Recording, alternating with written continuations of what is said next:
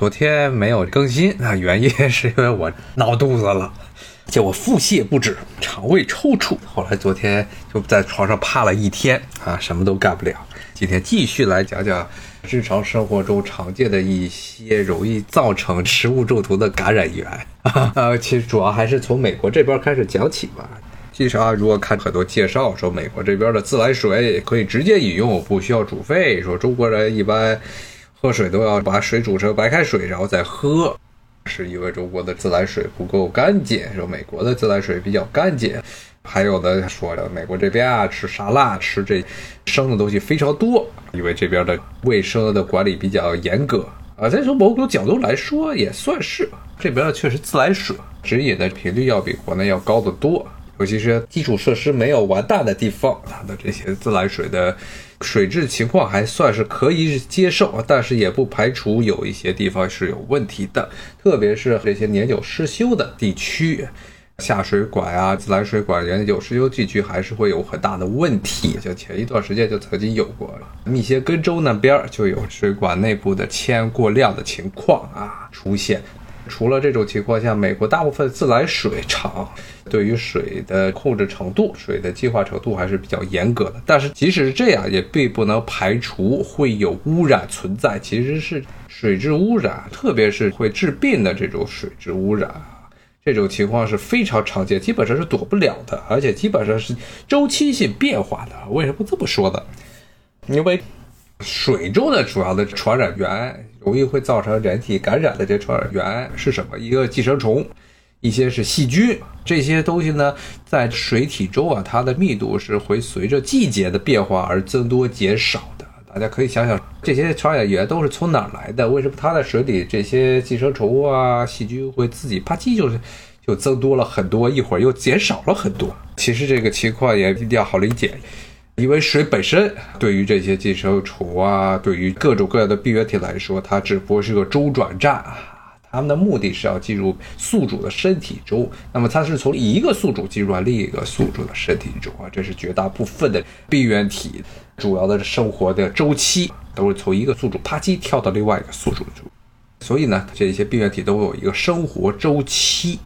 当这个生活周期基本上到一个宿主体生活周期到一个程度之后，它要不呢就是把自己的卵排出来，要不就自己是从幼体变成成虫体，要不呢就是细菌呢有可能是随着粪便就排出来了。所以呢，很多的美国的地区，特别是靠近农村呀、靠近畜牧业发达的地区，这些地方的水源其实会呈现非常严重的周期性的变化。那一般是春天和秋天，特别是秋天啊。这个时候是容易产生严重的水体污染，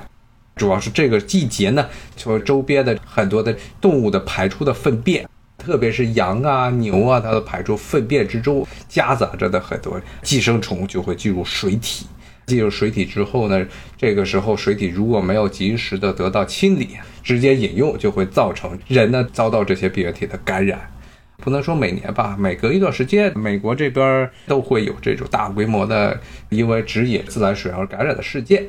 这个是无法避免的事情，因为你不可能做到时时刻刻确保水质是永远是安全的，经常会出现这种问题，而且是因为全国也非常大，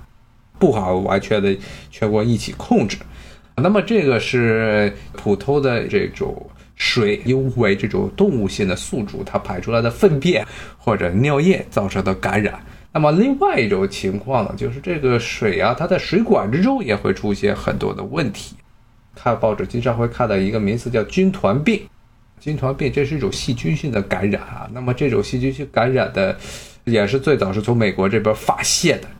这是什么一种疾病呢？这也是自来水中出现的，喝自来水时候出现的问题。但这种情况呢，并不是因为动物撒了泡尿或者往水里拉了泡屎出现的问题，而是水管在长时间的没有开的时候呢，里面滋生了各种各样的细菌。那么其中一种呢，常见的就叫军团杆菌。这种细菌呢，是对人体是一种致病的这么一种病原体。那么它为什么叫军团病？这种病最早起源呢，是有一些军团里的，我记得是老兵，他们在一个大楼里开会，结果喝了这点水，咔叽，全部都中彩了。全部都去拉肚子了。然后大家就找为什么他们这些人会出事儿呢？最后就发现这喝水的水源是有问题的，从这水源中分离出了这种新型的全新的病原体，就是军团杆菌。所以呢，如果是长时间没有使用的自来水自来水管，最好呢把自来水龙头打开之后让它放一放啊，多放一会儿。这样的话，把里面积压下来的这些陈年旧水都让它排掉啊，之后呢再喝。当时还是建议大家，为了安全起见，还是尽量的，要不就买瓶装水喝，要不就直接把它煮沸了，喝热水比较安全。那么这个呢是自来水常见的一些问题。那么水呢？水本身其实是跟空气一样啊，是大量的病原体传播疾病的一个途径。最近大家看的都说的是空气传播的疾病，像新冠肺炎，这是通过空气中的飞沫啊来传播的一种疾病。但是水呢，其实是与空气传播相比呢，其实也是更常见啊，因为水呢，它更利于很多的病原体的这流动，而且比较容易呢，能够定点的攻击需要寄生的这些宿主。啊，像人类最早传染病学的起源，传染病这门学科啊，这些年，尤其是今年啊，因为新冠肺炎的事情，大家都熟知了很多传染学的著名的专家。包括美国这边最著名的就是最近被白宫折腾的不成样子的福奇，他是一个专门的流行病学专家。流行病主要流行的就是一个地区，或者，一般是小到一个社区，大的一个国家，常出现的一个普遍的这么一种疾病。流行病学绝对不能叫做传染病学，因为，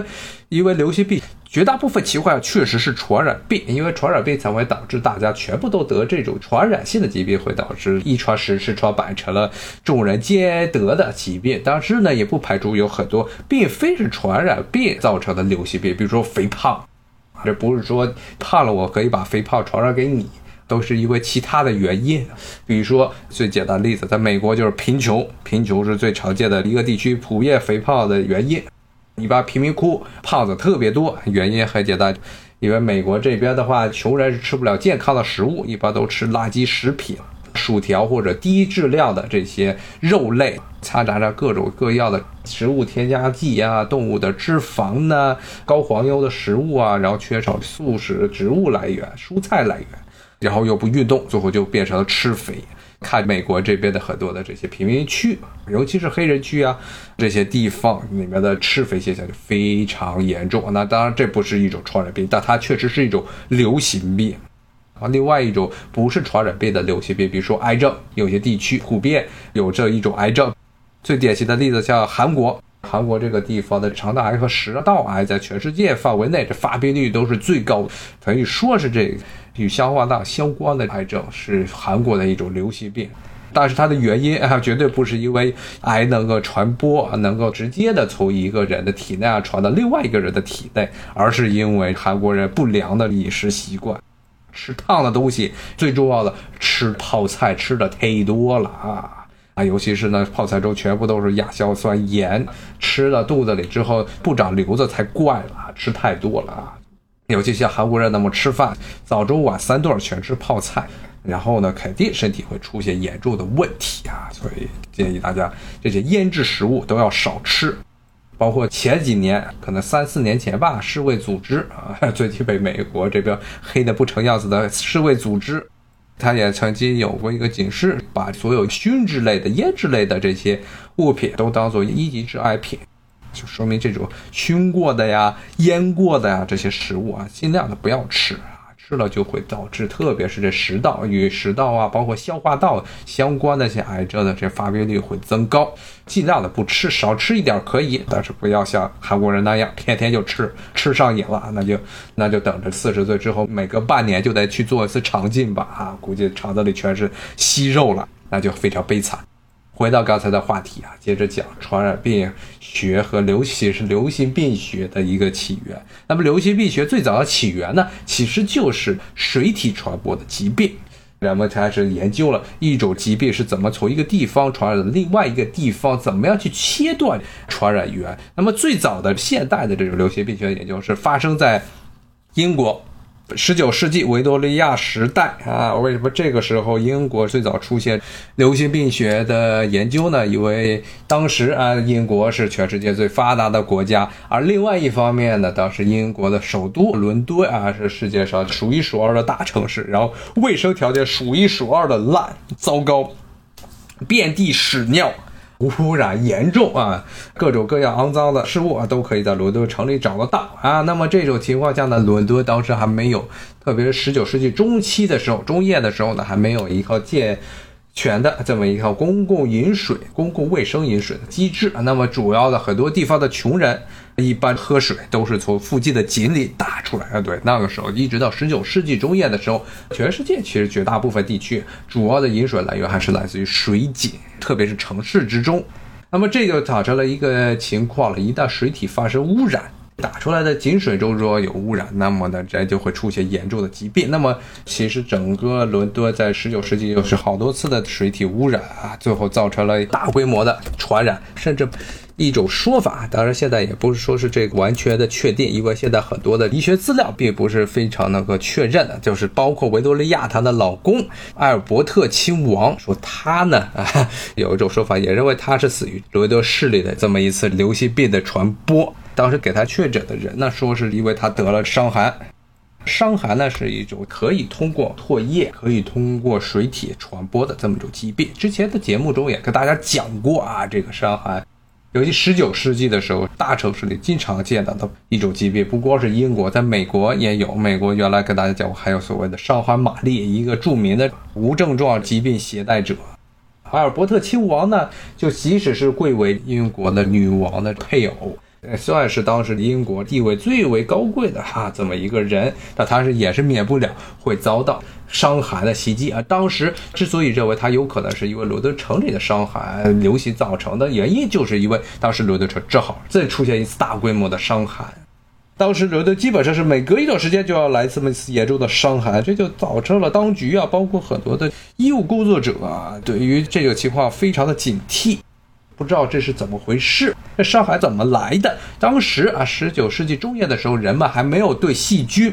可以传播疾病的这种传播源呢，能有一个清楚的认识啊，所以当时也是摸着瞎抓这个敌人，抓这个凶手。但是呢，当时就有英国的这么一个科学家，他当时就发现啊。发现什么呢？他找了张地图，然后他是对着伦敦城的所有的这些同一个时间段内得伤寒病的这些患者，他做了个记录，然后呢，在地图上把这些人的住址全部都是标记出来啊，最后就发现一个很有趣的现象啊，所有的患病的这些人呢，他们这些所住的地方呢，越是往 SOHO 那个地方走，伦敦的一个著名的区啊。全世界有好几个地方叫 SOHO，像伦敦有索霍区，然后呢，纽约有个 SOHO，但纽约的 SOHO 呢跟伦敦的 SOHO 完全不是一个意思。然后中国有漫山遍野山寨的 SOHO，也不知道它是 SOHO 的是纽约的呢，还是 SOHO 的伦敦的。但是伦敦的 SOHO 区在十九世纪中叶的时候，算是一个贫民窟啊，当然没有。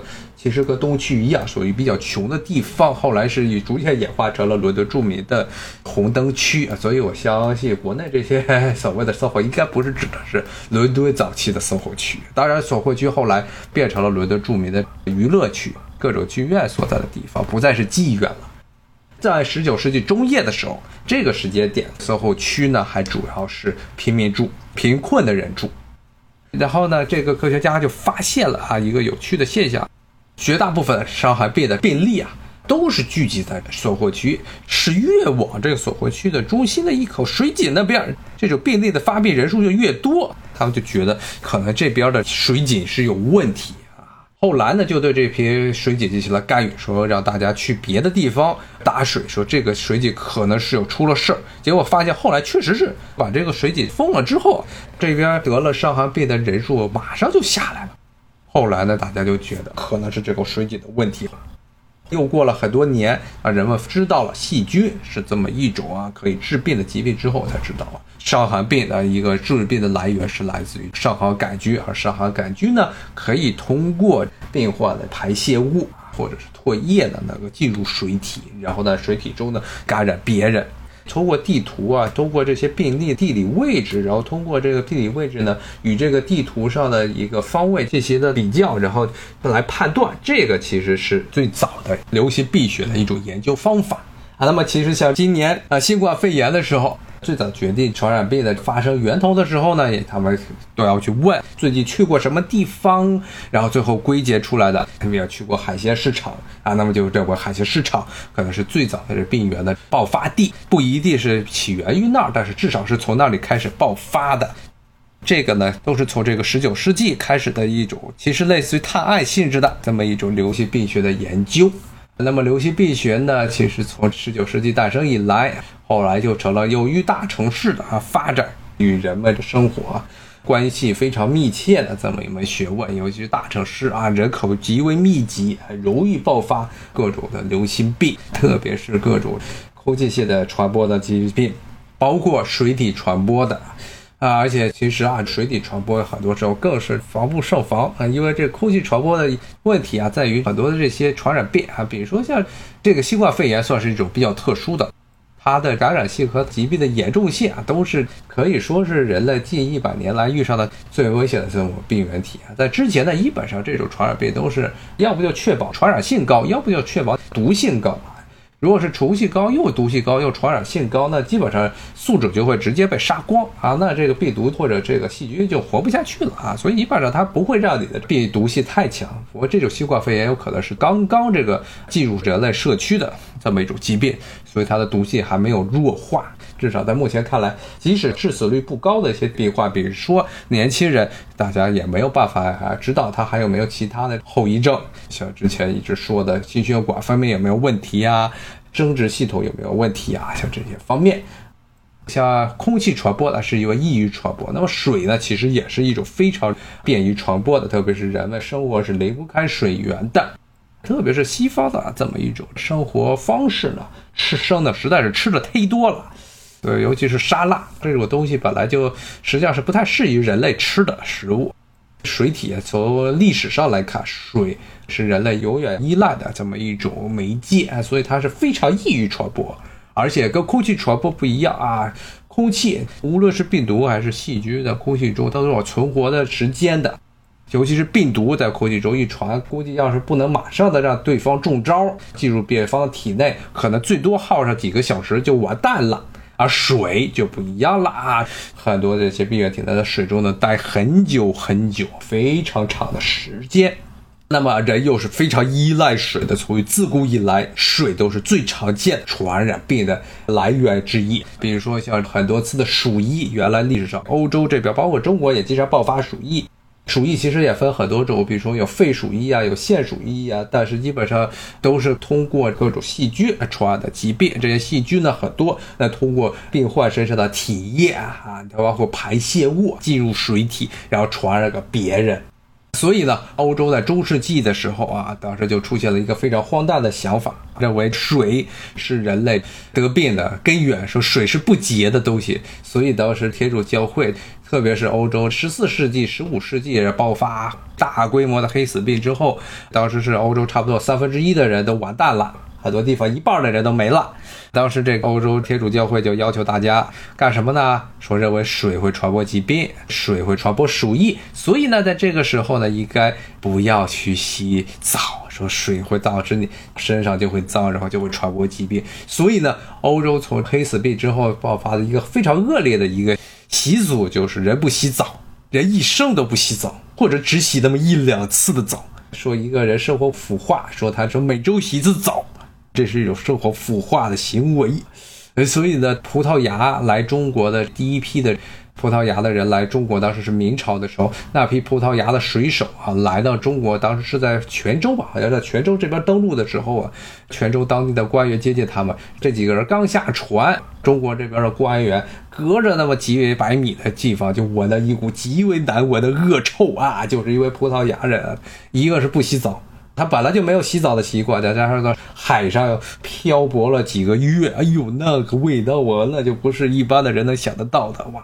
当时就认为这些葡萄牙人不像是正常的人类，加上呢，当时葡萄牙来划的船只非常的无理，进港的时候直接先放炮，当时把中国这边的官员吓坏了。他们要干嘛？想要打仗嘛？后来他们这些葡萄牙人直接说要去北京去面见皇帝，说你们不知道什么人，也能让你们随便见皇帝吧。最后就把他们直接甩到牢里，关到牢里，给最后关死了。这是最早的葡萄牙和中国这边的交往史啊啊！最后以失败严重的失败而告终。但是其中一个失败的一个不能说决定性的因素，但是一个负面的影响就是他们这些人不洗澡。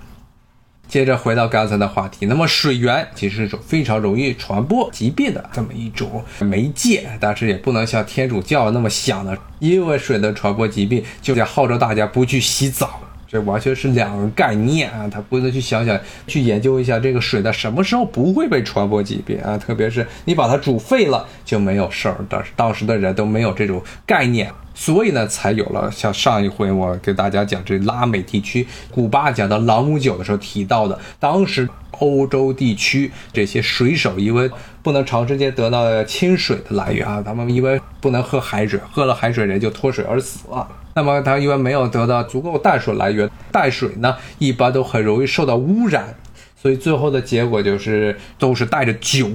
一般海上主要的水源都是酒，特别是淡啤酒，稍微发酵过差不多百分之一到百分之五酒精度不高的这么一种啤酒。后来呢就给了大家一种刻板印象，就认为这些水手都喜欢喝酒，嗜酒如命。啊，那么这种印象不能说完全不对，确实是因为，特别是十七世纪、十八世纪、十九世纪这三个世纪的时候呢，欧洲人水手的平常的水源补给都是来自于酒。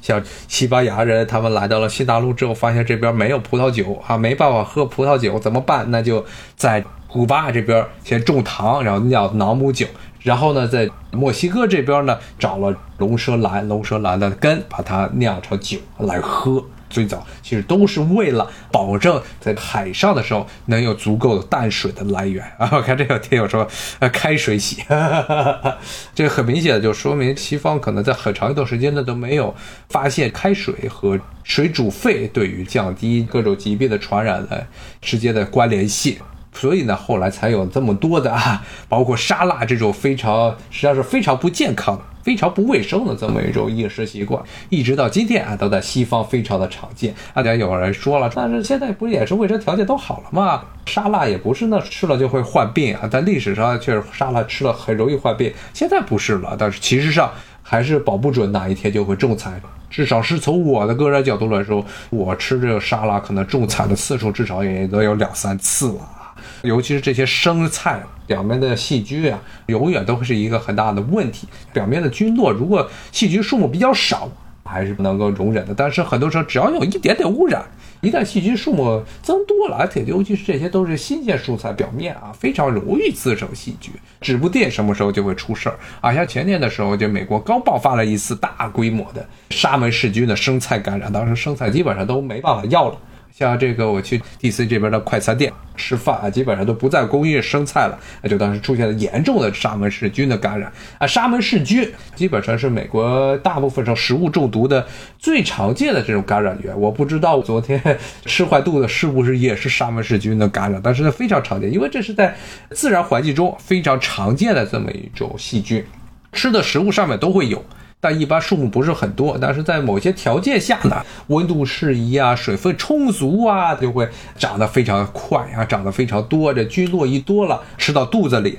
然后就会犯大事儿啊，就会出现严重的腹泻。像我这个可能就是这样，我这肯定不是什么霍乱之类的，要出现霍乱啊或者伤寒呢，我就不可能抽了一天的肠子，今天就能跟大家继续在这直播了。那估计现在就已经瘫在床上了，好几天都下不了地了，估计就得去医院了。一般这种情况很有可能就沙门氏菌感染。那么沙门氏菌呢，就是因为这些生菜没有洗干净、没有处理好啊，其实是完全没有办法避免的，真的是没办法避免。你说怎么去处理？只能不停的洗，水再要感染呢？唯一的办法就是把这些生菜给煮熟了。那煮熟了，你还能叫生菜吗？所以呢，其实从某种角度来说，吃沙拉是种非常不好习惯。就算是现在这种啊生活环境下，只要是像你还在吃生的，总是会有一天中餐。虽然中餐的几率比以前要少得多，但是我呢，基本上也得是一两年又得吃坏一次肚子。然后绝大部分的时候回顾起来，可能都是吃沙拉吃的。当然这一次的可能是吃的东西可能没热透造成的问题。所以呢，生菜凡是这种生鲜的东西都尽量的少吃。而且美国这边还挺鸡贼，现在这边 FDA 要求啊，是在所有的没有加热的食物上面都要标注标签啊，说吃各种各样的生的食物啊，会增加因为食物传播的疾病、水体传播的疾病的感染的几率，慎食慎吃啊。当然这句话一般都印的很小的一句话啊，哎，基本上大家也不去理的，然后照样吃各种各样的生食啊，包括生鱼片。啊，这些东西，所以呢，从某种角度来说，欧美这些地区啊，饮食习惯上啊，还是比较，呃，还是处于一种待发展时期啊，特别是生冷食物啊，这些东西尽量的少吃。大家老觉得随着科技的发展、社会的进步啊，公共卫生条件的发展，各种的疾病都会减少。但是今年的这个新冠肺炎也是给了大家上了一个巨大的嘴巴子。其实根本不像大家想象的那样，各种各样的疾病能够非常有效的堵截啊，甚至呢还包括很多人认为政府某些政府能够很有效的把这些疾病给阻断。今年年初，约翰霍普金斯大学他们做的一个所谓全球各国关于传染病疫情准备机制、防备机制的这么一个排名啊，当时把美国排在第一，结果刚过了几个月，夸叽这场新冠肺炎就来了。从某种角度来说，流行病学这门学科啊，到现在为止啊，也有很多需要进一步的进行修正的地方。像这个，可能还有很多的是主观的评分，而不是客观的进行评价。包括这一次的这疫情，就很明显的，这个约翰霍普金斯大学号称是全世界医学方面是数一数二的著名的大学，但是出了这么一份报告，可以说是非常值得反思的一个地方。当然，现在在美国这个地方，我还是得天天提防着点儿。昨天闹了肚子之后，还得赶紧再打电话跟同事说啊，我这就肚子坏了，嗓子没坏，十有八九应该不是因为新冠肺炎造成的问题啊，就是典型的食物中毒现象。但是呢，从某种角度来说，这流行病学，现在为止呢，还在有很多要发展的空间。特别是政府怎么应对它，可以很明显的表现出来。全世界很多的国家，不同国家对于这次疾病，包括早期的疾病的确认，还有怎么样去隔绝致病源，包括对于这种传染病的传染率，还有传染途径，怎么去阻断它，其实每个国家对它的反应程度是非常不一样的。啊，美国这边今天好像又是报了七万多，哈哈，还得是每天都窝在家里不敢出门啊。哎，你说不打出门也出了这个细菌感染啊，这个肠道感染真的是非常惨啊。那么今天其实还处于恢复期，咱们就借着我这生病来给大家讲讲这水体的污染啊，特别美国这边自来水源啊，虽然号称能够指引，但是建议以后如果不光是来美国啊，比如说去欧洲那些地方，最好也是啊，尽量就别直接喝自来水，实在没有还喝自来水啊，一般不会有大的病，但是不要老喝啊。特别特别是那些畜牧业发达的地区，比如说像英国，包括英国带起来的那几个什么澳大利亚呀、新西兰呐这些国家啊，都是畜牧业发达。这些地区呢，也是自来水的水源非常容易受到污染的地方。因为这些地方呢，每到秋天羊的大便中就会出现大量的寄生虫，然后就感染水体，所以他们每年都会有一次周期性的自来水污染情况出现。这个是很难以避免的，尤其是这秋季的高发期，尽量的少喝自来水，少用自来水冲洗完水果之后直接吃，最好是拿热水冲洗。好，今天呢就跟大家讲到这里，好，咱们明天的同一时间啊继续来聊。好，谢谢大家的收听，咱们明天不见不散，拜拜。